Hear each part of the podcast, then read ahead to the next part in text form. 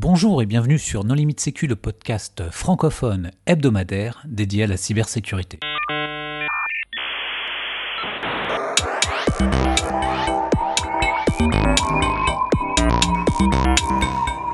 Alors aujourd'hui un épisode sur BeetleJack qui est un outil pour exploiter une vulnérabilité Bluetooth Low Energy. Nous allons discuter de ce sujet avec euh, Damien Coquille. Bonjour Damien. Bonjour. Et les contributeurs non limite sécu sont Hervé Schauer. Bonjour. Nicolas Ruff. Bonjour. Et moi-même, Johan Uloa. Alors, Damien, en préambule, est-ce que tu veux bien te présenter? Je suis responsable recherche et développement au sein de d'Econocom Digital Security et euh, ça fait à peu près trois ans que je travaille sur le, ce, thème du Bluetooth Low Energy notamment. Alors, est-ce que tu veux bien resituer Bluetooth? Dans les grandes lignes, qu'est-ce que c'est? Alors dans les grandes lignes, c'est un protocole de communication qui a été conçu pour euh, s'affranchir des fils euh, à l'origine sur beaucoup sur des périphériques mobiles comme des téléphones et ça, ça embarque en fait tout un ensemble de, de, de, de protocoles et de sous-protocoles permettant de faire des échanges de fichiers, etc. Enfin tout ce qu'on peut faire avec des téléphones, enfin ce qu'on pouvait faire et qu'on peut toujours faire avec des téléphones. Euh, ça inclut aussi passer de l'audio. Euh, voilà. Enfin l'idée c'était vraiment à la base pour les gens qui ont conçu le protocole de de plus avoir ces, ces satanés câbles avec tous les formats et adaptateurs qu'on avait euh, pour euh, pour échanger des données entre les différents terminaux. Oui, on se souvient tous euh, des cadres qui traversaient euh, les places de la Défense avec leur oreillette Bluetooth euh, collée à l'oreille gauche et qui clignotaient en bleu. Par exemple.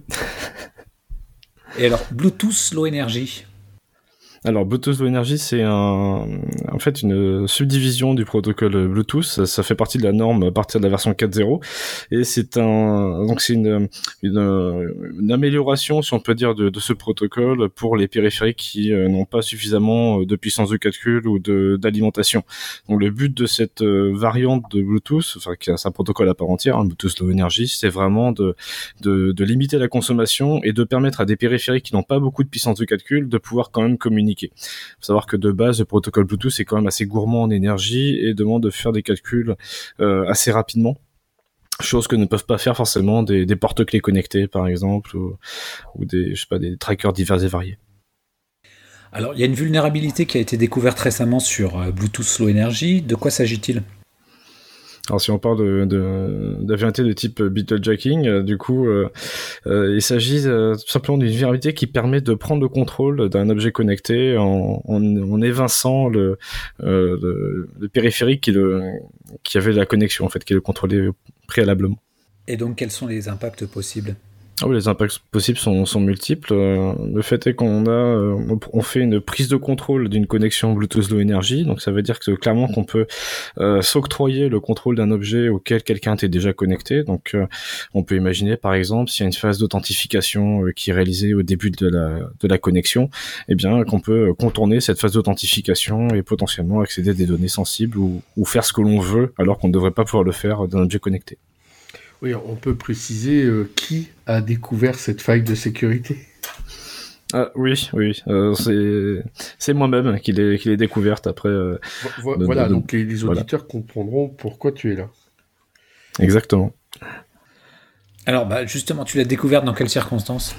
Euh, en fait, euh, ça faisait plusieurs années que je travaillais sur des, des, outils permettant de faire de la capture de communication Bluetooth euh, low energy, euh, parce que le, le protocole est, est, fait de telle manière à ce que cette capture soit. Enfin, c'est pas une volonté des concepteurs de faire en sorte que ça soit compliqué à effectuer, mais disons que c'est une conséquence de leur du mode opérateur du protocole, qui fait que c'est c'est pas simple d'intercepter des, des communications Bluetooth low energy. Donc, on avait des outils qui fonctionnaient à peu près jusque là, jusqu'à 2-3 ans. Euh, seulement, bah, la technologie évolue, les, concepteurs aussi de, de puces euh, compatibles Bluetooth Low Energy euh, ont fait évoluer leur matériel et on s'est retrouvé dans une situation il y a quelques années où il était très difficile avec des outils dont, on disposait de faire des, captures fiables. Donc, le, il y a quelques années, donc j'ai commencé à travailler sur cette fiabilisation, quelque sorte, des, des sniffing, des captures Bluetooth Low Energy. ça a commencé avec un outil de, de Man the Middle qui euh, il y a quelques années de ça était très, enfin, était la méthode la plus simple pour effectuer ces captures euh, en étant sûr d'intercepter des communications. Et récemment, je me suis euh, plonger un peu plus dans les, spécifications du protocole. Euh, et j'ai cherché à tirer profit de certaines fonctionnalités de ce protocole pour améliorer la phase de capture. Tu peux euh, préciser le déroulé exact de l'exploitation? Est-ce que c'est un problème conceptuel dans le protocole ou est-ce que c'est, euh, on va dire, une implémentation simplifiée ou raccourcie qui est, ou une vérification optionnelle qui est cause du problème? Alors, euh, bah, en fait, c'est un peu des deux, c'est-à-dire en a effectivement euh, une faiblesse dans le fonctionnement du protocole, mais qui déroule, enfin, qui découle d'une simplification d'un mécanisme. Euh, alors, je vais pas entrer dans trop les détails des protocoles Bluetooth et Bluetooth de l'énergie, mais en fait, on a une couche qui s'appelle L2CAP qui gère totalement toute la partie, comment dire, suivi de flux en termes de communication. Et il se trouve qu'ils ont simplifié le système de, de retransmission. C'est-à-dire que lorsqu'un équipement euh, Bluetooth de énergie envoie un paquet à un autre équipement Bluetooth de énergie, euh, il y a un acquittement qui est effectué euh, via un bit euh, qui est retourné par le dans, dans le prochain paquet de qui sera transmis par l'équipement destinataire. Et euh, du coup, ils ont simplifié ce mécanisme au maximum, ce qui fait qu'on peut notamment exploiter ce, ce système pour euh, provoquer en fait, pour décorréler et faire une prise de contrôle. C'est un peu compliqué sans des schémas ou autre, euh, mais c'est pour résumer en fait, c'est vraiment une simplification de, de certains protocoles, certaines couches du protocole qui ont permis cette, cette la découverte de cette vulnérabilité et son exploitation. Donc, ce qui veut dire que ça ne peut pas être corrigé sans une mise à jour de, du protocole et de tous les équipements euh, compatibles Bluetooth. Absolument. À l'heure actuelle, c'est une vulnérabilité qui impacte euh, toutes les versions du protocole, même si dans la version 5, c'est plus compliqué à exploiter euh, parce qu'il y a d'autres d'autres améliorations qui ont été apportées et qui, pour l'instant, ne sont pas forcément compatibles avec les matériels dont on dispose. Et quel type d'équipement utilise du Bluetooth Low Energy Est-ce que c'est des oreillettes, des détecteurs d'incendie, des équipements médicaux, des télécommandes, des... Alors c'est assez varié. Euh, des oreillettes, il y en a certaines, même si le la bande passante du protocole n'est pas n'est pas merveilleuse, donc euh, c'est assez compliqué de faire passer du, bon audio sur euh, via du Bluetooth Low Energy. Plus globalement, on a des équipements médicaux, on retrouve aussi pas mal de d'entertainment ou autre, enfin des, surtout des ça peut être des drones par exemple qui qui sont pilotables en Bluetooth Low Energy. On trouvera aussi. Oui. Moi, par exemple, j'avais euh, à une époque un Chipolo, mais après j'ai arrêté parce que même avec Bluetooth Low Energy, euh, ça descendait la, batterie de mon téléphone. Le Chipolo, c'est un truc euh, qui me permettait de voir quand quelqu'un était en train de me piquer mon sac. Donc en fait, j'avais mis le Chipolo dans mon sac, et puis quand ça s'éloignait trop de mon téléphone, donc un mec avec me piquait mon sac, quoi. paf, paf, ça m'alertait. Euh, et alors je me dis, est-ce que avec euh, la faille de Bluetooth, l'énergie euh, dont on parle, ce serait possible de continuer à me faire croire que mon sac est pas loin de, de moi et donc de me le piquer? Bon, ah, évidemment, il faudrait savoir que que j'ai un chipolo. Alors il y a des concurrents hein, qui sont équivalents. Moi, en fait, on m'avait donné ça comme goodies. C'est pour ça que j'en avais un. Hein. Je rassure tout le monde, j'ai pas acheté ça. Mais euh, est-ce, qu'on, est-ce que justement là, on, on, aurait pu me piquer mon sac avec un chipolo dedans? Alors en, l'état et tel qu'elle est implémentée euh, dans, dans l'outil euh, qui a été développé pour euh, démontrer cette exploitation, donc l'outil BeetleJack, on peut pas se faire passer pour un équipement. En fait, c'est vraiment le, la, prise de contrôle se fait sur l'équipement connecté et pas sur le, le, smartphone qui sert à se connecter. pour être un peu plus précis, on se sert des, des données qui sont envoyées par le smartphone à des instants bien précis pour se synchroniser au niveau timing euh, afin d'effectuer cette attaque. Si on n'a pas de, si on essaie de se faire passer pour le smartphone, ça rend les choses beaucoup plus compliquées. Là, en fait, il faudrait que tu te fasses passer pour le chipolo pour faire croire que le chipolo est toujours à côté de moi alors que il est parti loin. C'est exactement ça. Ouais, c'est pas possible ça. Ah, Alors, c'est pas que ce soit pas possible, c'est juste que c'est plus compliqué à faire. outil. voilà, avec mon outil, c'est pas possible. En théorie, il serait possible de le faire. Ah, donc dans la version actuelle, c'est pas possible. Dans la version actuelle, on ne peut pas faire ça. Mais euh, cet outil fonctionne comment? Parce que moi j'avais souvenir de sniffer Bluetooth euh, très élaboré et très cher. Enfin, on se parle de 10 000 euros hein, à l'époque où euh, mm. c'est Thorsten Holst qui avait regardé, mais c'était il y a au moins 10 ans. maintenant il y en a des gratuits sur partout. Hein. D'accord, mais alors du coup, cet outil fonctionne comment? Quels sont les prérequis matériels? Est-ce qu'il faut avoir le dongle chinois magique ou est-ce que n'importe qui peut faire fonctionner cet outil? Alors, euh, j'ai réalisé les développements sur la base d'une puce euh, qui est faite par Nordic Semiconductor, qu'on retrouve dans différentes euh, cartes de développement. C'est quelque chose qui est tout à fait abordable. on parle ici d'une fourchette de prix entre 15 et 40 euros pour la plupart, enfin pour les, les bords de développement les plus les plus chers. Donc c'est pas vraiment euh, contraignant en termes de, matériel. Après, euh, pour euh, pouvoir mener correctement certaines attaques, comme faire un sniffing qui est fiable à 100%, par exemple, il faut avoir au moins trois équipements de, ce type.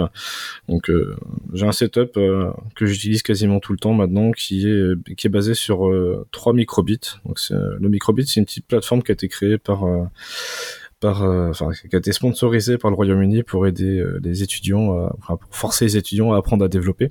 Et du coup, ça utilise une puce qui est compatible BLE et qui est faite par Nordic Semiconductor. Donc, euh, ça coûte 15 euros. c'est pas, c'est pas hors de prix. Donc, on va dire que pour un peu plus de 45 euros, on peut avoir un setup de base qui permet de faire tout. Donc, ça s'est considérablement simplifié depuis l'époque où il fallait. Ah, alors, euh, oui et non. Euh, les sniffers dont tu parles, à plus de 10 000 euros, en fait, ils font une capture sur l'ensemble des canaux de communication. Et ensuite, il y a un système de corrélation qui permet de retrouver les différentes connexions et, et, de reconstruire en quelque sorte le, flux de données. Ce qu'il faut bien voir, c'est qu'avec Bluetooth No Energy, on a un système de, saut de fréquence qui est utilisé, enfin saut de canaux, euh, qui euh, est initialisé selon divers paramètres, mais euh, qui fait que lorsqu'il y a deux équipements BLE qui communiquent ensemble, donc Bluetooth No Energy, qui communiquent ensemble, du coup, ils vont pas rester sur un seul canal ou le même canal. Ils vont sauter de canaux en canaux selon une fréquence euh, prédéterminée par certains critères euh, qui sont échangés lors de la création de la connexion. Euh, c'est notamment ce qui est assez bloquant parce que si on n'a qu'un seul équipement, disons un seul microbit par exemple, on peut, on peut écouter que sur un seul canal à la fois. Donc euh, il y a deux approches. Soit tu as l'approche avec euh, les 40 antennes euh, calées sur 40 canaux différents qui vont ensuite faire la reconstruction de flux en écoutant en fait, en, analysant ce qui se passe en simultané sur l'ensemble des, canaux. soit tu as l'option chip, donc celle qui, a été retenue ici pour BitoJack, qui consiste à, essayer de retrouver les paramètres permettant de, calculer cette séquence de, de sauts de canaux.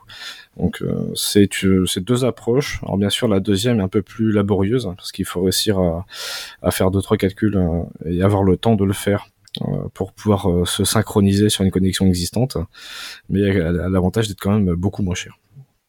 Alors, ce qui me trouble, c'est qu'on bon, là, on peut pas s'en protéger. Donc, en fait, la seule recommandation, c'est de, faire de la sécurité physique. Par exemple, dans un établissement de santé qui a des, appareils sensibles qui utilisent du Bluetooth Low Energy, ou d'éviter de, de s'en servir si on pense qu'on peut être euh, victime euh, d'un man in the middle, c'est ça? Alors, c'est pas vraiment un man in the middle, c'est vraiment, enfin, là, c'est plus une prise de contrôle, c'est-à-dire qu'on n'est pas furtif dans, au sein d'une communication, on peut pas juste injecter des paquets, on prend vraiment le contrôle, donc ça, pour conséquence, quand même, de déconnecter le périphérique légitime. C'est-à-dire que si euh, tu as un smartphone qui est connecté, on va dire, à un, équipement médical BLE, euh, le fait de prendre le contrôle de, l'équipement va quand même avoir une, la conséquence de déconnecter le, smartphone. Donc, il y aura des, on va dire, ça peut se repérer. Euh, le deuxième point, c'est que effectivement, ça fonctionne sur, toutes les versions du protocole, mais on n'est pas euh, démuni contre cette vulnérabilité.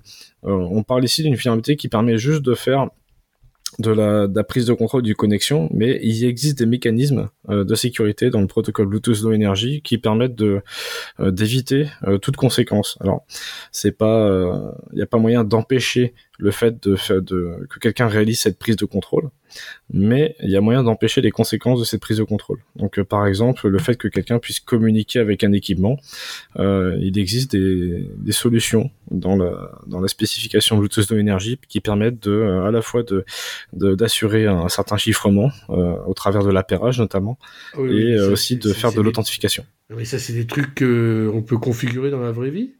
Alors c'est des trucs qu'on peut configurer dans la vraie vie. Après c'est, enfin après c'est vrai qu'il est, euh, ça, ça, ça rajoute une. Hein, alors oui c'est implémenté. Il y a plein de plein d'équipements qui euh, demandent par exemple lorsqu'on se connecte à un équipement de, de, de saisir un, code à six chiffres ou de comparer un code à six chiffres par exemple euh, pour faire cette, cette phase d'appairage. Mais euh, il y a quand même un inconvénient, c'est que c'est plus contraignant pour l'utilisateur. Euh, C'est-à-dire qu'il y a certains équipements qui n'ont pas d'écran, pas de clavier, qui ne peuvent pas afficher euh, ces, codes à six chiffres et qui vont rendre, qui vont donc avoir plus de mal à, pouvoir faire un appairage sécurisé. Alors encore une fois, c'est plus ou moins vrai. Il y a une mise à jour qui a été faite dans la NAM 4.2 qui amène notamment des échanges de clés réalisés via des, des, des, courbes elliptiques notamment, qui permettent justement de faire un appairage sans avoir à saisir quoi que ce soit. Dans des objets connectés Des courbes oui. elliptiques Oui, oui. Oh là là, c'est... Alors là, la technologie m'épate. Hein. Bah, enfin bon, à, moins, que que je dise des grosses bêtises, mais il me semble que c'est. Euh, je, je rappelle des... quand même que les objets connectés, bah, le firmware est jamais, ou en tout cas pas très souvent, mis à jour. Donc il faut racheter un nouveau qui vient de sortir et qui implémente la dernière version du protocole. Hein. Alors oui, par contre, pour les mises à jour des protocoles, euh, généralement, effectivement, il faut, prendre un, objet qui l'implémente. Qu'il y, a rarement des, mises à jour de firmware qui supportent, euh, enfin, pour amener le support d'une nouvelle version du, de Bluetooth Energy. Il me semble que, enfin là, j'ai pas lu les normes Bluetooth ces dix dernières années, mais il me semble qu'il y a un Password Authenticated Key Agreement qui est, établi. C'est-à-dire qu'en fait, euh, le code PIN sert juste à, enfin, il est intégré dans la négociation, mais en fait, après, il y a une clé qui est utilisée et qui ne dépend pas du code PIN. Et donc, du coup, euh, tu, même si le code PIN c'est 0000, tu peux pas retrouver la clé d'association après, quoi. Après, euh. l'algorithme exact qui est implémenté, euh, enfin, il y, y, en a plein de différents. Je sais pas lequel utilise Bluetooth. Alors, il y a plusieurs algorithmes pour, le, pour la partie appairage. On retrouvera par exemple euh, bah, le, le, premier qui a été attaqué, c'est le, le donc euh, enfin le JustWorks pour être plus précis, c'est une, une, version, par défaut de de. Donc le, but est simple, hein, vous avez un équipement qui n'a pas de, de, clavier, qui n'a pas de d'écran, et donc euh, il va choisir un pin code à 6 digits à 0 et, s'en servir pour établir un pour établir une clé de, enfin un chiffrement, un appairage. Donc là, euh, dans cette version euh, qui était présente dans la norme 4.0, du coup, on peut l'attaquer. C'est-à-dire qu'on peut effectivement faire un brute force. Alors soit c'est les 6 digits à 0 et c'est quasiment immédiat, soit il faut brute forcer quand même sur l'ensemble des possibilités. Alors c'est pas c'est pas très long à faire. Et ça, ça a bien été démontré par Mike Ryan notamment euh, en 2013 donc euh, comme quoi c'est pas vraiment neuf. Et effectivement avec les nouvelles euh, versions qui ont été implémentées il y a des systèmes qui permettent de dériver avec un, un code PIN euh, mais sans qu'on puisse euh, faire ce, ce, cassage. Donc avec des, des, des, protocoles d'accords de, de clés qui sont pas vulnérables dont notamment ce, ce dont je citais avec les, les courbes elliptiques on a aussi, bien sûr, la, méthode out of band, c'est-à-dire le fait qu'on puisse fournir un équipement euh, via un canal tiers des informations de, chiffrement, notamment une clé de chiffrement 128 bits qui va servir à faire la protection de, enfin sur la, confi la, confidentialité des échanges. Il euh, y en a certains qui le font avec du NFC combiné au BLE. Donc euh, pour des smartphones qui sont compatibles NFC, on a juste à scanner, un, faire une communication NFC, la, clé est transmise de cette manière-là et l'échange est fait. Ça, c'est pas bête, hein, c'est une très bonne méthode. Et euh, compte tenu qu'on peut pas faire grand chose, est-ce qu'on peut détecter, est-ce qu'il y a des outils par exemple qui permettent euh, de scanner et de détecter que ce genre d'exploitation de vulnérabilité euh, a été tenté pas à ma connaissance. Vraiment, la seule chose qu'on peut faire, c'est protéger la couche de, enfin les données qui sont transmises en, à la fois en, en confidentialité et, et, en intégrité. Mais ça, ça nécessite, euh, comme le disait Hervé, changer de firmware, etc. Quoi. Ah, pas forcément changer de firmware, disons. Si, le, si l'objet connecté a été pensé pour intégrer notamment cette phase d'appairage et intégrer ce niveau de sécurité, enfin ces fonctionnalités de sécurité, bah du coup il n'y a pas de souci. Euh, le problème c'est que la réalité à l'heure actuelle, c'est qu'il y a très peu de ces objets qui utilisent ces, ces mécanismes. Euh, tu, on prend par exemple un, un tracker, un, un, tracker BLE comme euh, je sais pas le Gablis ou, euh, ou consort euh, que qu'on qu met sur son porte-clés ou autre. Si, si jamais, enfin ces, ces trackers-là n'utilisent pas d'appairage. Est-ce que par exemple, euh, en fonction du prix, parce bon, il y a quand même des différences de prix énormes, est-ce que le prix peut être une indication sur euh, la version de protocole euh, et la capacité de, de, configuration en matière de chiffrement et d'authentification du Bluetooth Low Energy utilisé sur son tracker?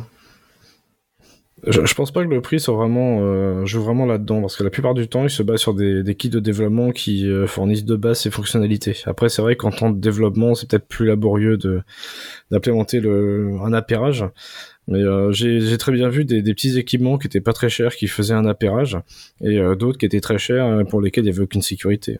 J'ai présenté par exemple une attaque sur un sextoy connecté qui vaut dans les 280-290 euros. Il a beaucoup été cher, hein, c'est pas pour autant qu'il est sécur. Oui, il y, a les détails sur Internet. Hein. Absolument. Tout l'argent ne va pas forcément dans l'électronique. Que, ça, que ça intéresse. Donc, euh, pour résumer, si on a euh, un appareil Bluetooth Low Energy et que euh, pour le mettre en œuvre, on ne réalise pas d'appairage, cet appareil est vulnérable.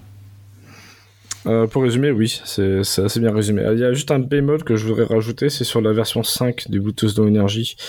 Ils ont modifié l'algorithme de, de, sélection de canaux, donc le système de saut de fréquence, et euh, ce qui fait qu'à l'heure actuelle, on a cette, euh, on n'est pas dans la capacité de retrouver des paramètres de, de saut de fréquence, et donc on peut pas se synchroniser sur une connexion pour la déconnecter ou prendre le contrôle avec BeatleJack en tout cas. Et ça, c'est une version du protocole qui est juste publiée en tant que norme ou déjà implémentée alors, elle est publiée, elle, est, elle est, commence à être implémentée. Il y a toujours un délai entre la publication de, des specs et, et leur implémentation. C'était juste pour voir s'ils avaient corrigé euh, suite aux failles. Euh. Non, non, ils n'ont pas corrigé suite aux failles. Hein. On les a prévenus au début d'année euh, pour cette pour cette vulnérabilité. la, la, norme 5 était déjà sortie, hein. sortie en 2017. Et elle est en train d'être implémentée. Euh, il y a déjà certains smartphones, par exemple, qui supportent euh, le Bluetooth Low Energy version 5. Et on commence tout juste à avoir des équipements qui sont compatibles. Alors cette histoire de saut de fréquence, ça veut dire qu'il faut une upgrade matérielle ou est-ce que ça peut être juste par update de firmware que tu peux passer d'un... Est-ce qu'un équipement BLE 4.2 peut passer en 5.0 par euh, mise à jour logicielle? Par mise à jour logiciel, il peut passer en 5.0 s'il y a juste changement de d'algorithme de saut de fréquence. Euh, en gros, ce qu'ils ont fait, c'est qu'avant ils avaient un système euh, basé sur une euh, comment dire une euh, addition modulaire, donc c'était juste un cycle hein, qui était euh, qui était basé sur un modulo 37, sachant qu'il y a 37 canaux de données qui sont utilisés avec un incrément, donc c'était très très basique. Euh, ça a été mis à mal euh, en 2013 et ça a été cassé depuis, enfin sans trop trop de soucis. Euh, là, ils sont passés directement sur un générateur pseudo-aléatoire. Donc en gros, ils nourrissent un générateur pseudo-aléatoire avec certaines données. Ça permet de générer un, un ensemble de séquences qui sont beaucoup plus difficiles à prédire du coup, vu que ça se base sur sur du PRNG. Euh, bon, ça veut pas dire que c'est totalement impossible, et pour l'instant, on n'a pas de truc connu permettant de, de, retrouver ça. Il y a un deuxième point, c'est qu'ils ont aussi modifié la couche physique. Donc, euh, savoir que de base, on est sur une modulation quand même dans la, bande des 2 Go 4 avec un, un bitrate à 2 mégabits. Donc en gros, on envoie 2 mégabits euh, euh, par seconde via une modulation particulière. Et euh, ils ont le but de la norme 5, c'est aussi d'étendre la portée du Bluetooth Low Energy. Donc de, de, sortir de la plage des 10 mètres à 20 mètres d'utilisation en connexion et 50 mètres en annonce. L'idée, c'est de pousser à plus de 300, 400 mètres, voire 500, 800 à terme. Donc pour ça, ils jouent notamment sur le, le codage de l'information. Donc ils ont implémenté un, un système de, de, de codage de données pour que ça soit beaucoup plus résistant euh, euh, ou perturbations. Et en, plus de ça, donc ils ont aussi euh, fait plusieurs versions de, enfin, plusieurs vitesses de transfert de manière à assurer une communication à longue distance. Notamment, il y a une version à 125 kbps par seconde qui permet de porter à plus de plus d'une centaine de mètres. Je crois que c'est 300 ou 400 mètres théoriques. Et moi, je trouve ça vachement dangereux que le Bluetooth étende comme ça sa distance. Vous, tu trouves pas? Ah si Si, si, c'est notamment ce que j'avais mis en avant dans la, présentation que j'ai faite à DevCon. C'est euh, ils vont vers cette. Euh, en fait, ils veulent passer d'un protocole qui était juste euh, fait à la base pour se passer des, fils de manière relativement proche à quelque chose qui va servir à télécommander des drones, à faire des, des applications à plus grande distance. ça veut dire aussi que ça va exposer de plus en plus des équipements qui seront compatibles. Putain, entre ça et la 5G, on est mal barré. Hein. Bah après, au niveau Bluetooth, il y a aussi moyen de jouer sur la puissance d'émission. Donc, c'est-à-dire que des équipements peuvent restreindre euh, leur puissance d'émission et limiter la portée. Mais par contre, ce qui a clairement euh, changé entre la version 4 et la version, euh, enfin version 4X et 5, c'est cette, cette modification de, de couche physique pour permettre une communication à plus grande distance. Et le Bluetooth, donc c'est toujours à la bande des 2 Go 4. Donc de toute façon, c'est complètement brouillé par tous les autres Wi-Fi, etc. Alors c'est complètement brouillé, effectivement, euh, ça soit même par des micro-ondes ou ce que tu veux. Après, c'est juste que ils ont essayé quand même de, faire un système de codage qui soit plus résistant justement au mm. bruit ambiant.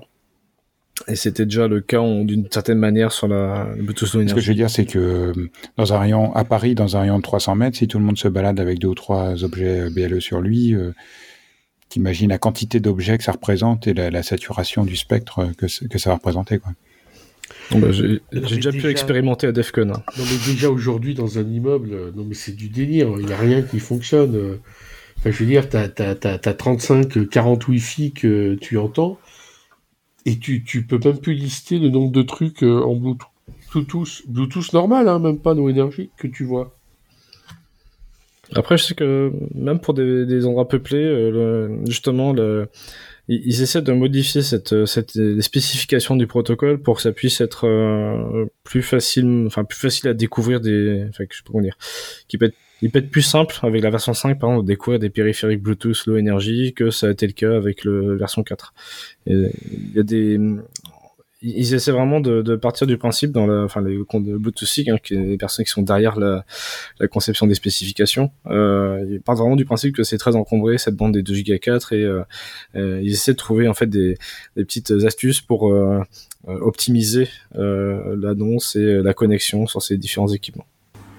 Alors, ton outil, Damien, où est-ce qu'on peut le télécharger? Alors, il est présent sur GitHub, euh, donc c'est sur mon GitHub propre d'ailleurs, github.com slash virtuallabs slash euh, btlejack. Euh, sinon, on peut directement l'installer avec un, installateur PIP, vu que c'est totalement développé en Python et packagé en Python. Et ta conférence, est-ce qu'elle est, est-ce qu'on peut, est-ce qu'on peut la voir? Est-ce que Alors, elle est enregistrée? Euh, doit être, euh, à mon avis, disponible sur YouTube et sinon aussi sur le site de Media de, de la DEFCON 26, où ils ont tout mis à jour, ainsi que les slides aussi qui sont disponibles dessus. Très bien. Ben, un grand merci d'avoir accepté euh, notre invitation. Et félicitations pour euh, tout ce travail d'analyse de protocole et de, de découverte de failles. Merci. Chers auditeurs, nous espérons que cet épisode vous aura intéressé. Nous vous donnons rendez-vous la semaine prochaine pour un nouveau podcast. Au revoir. Au revoir. Au revoir.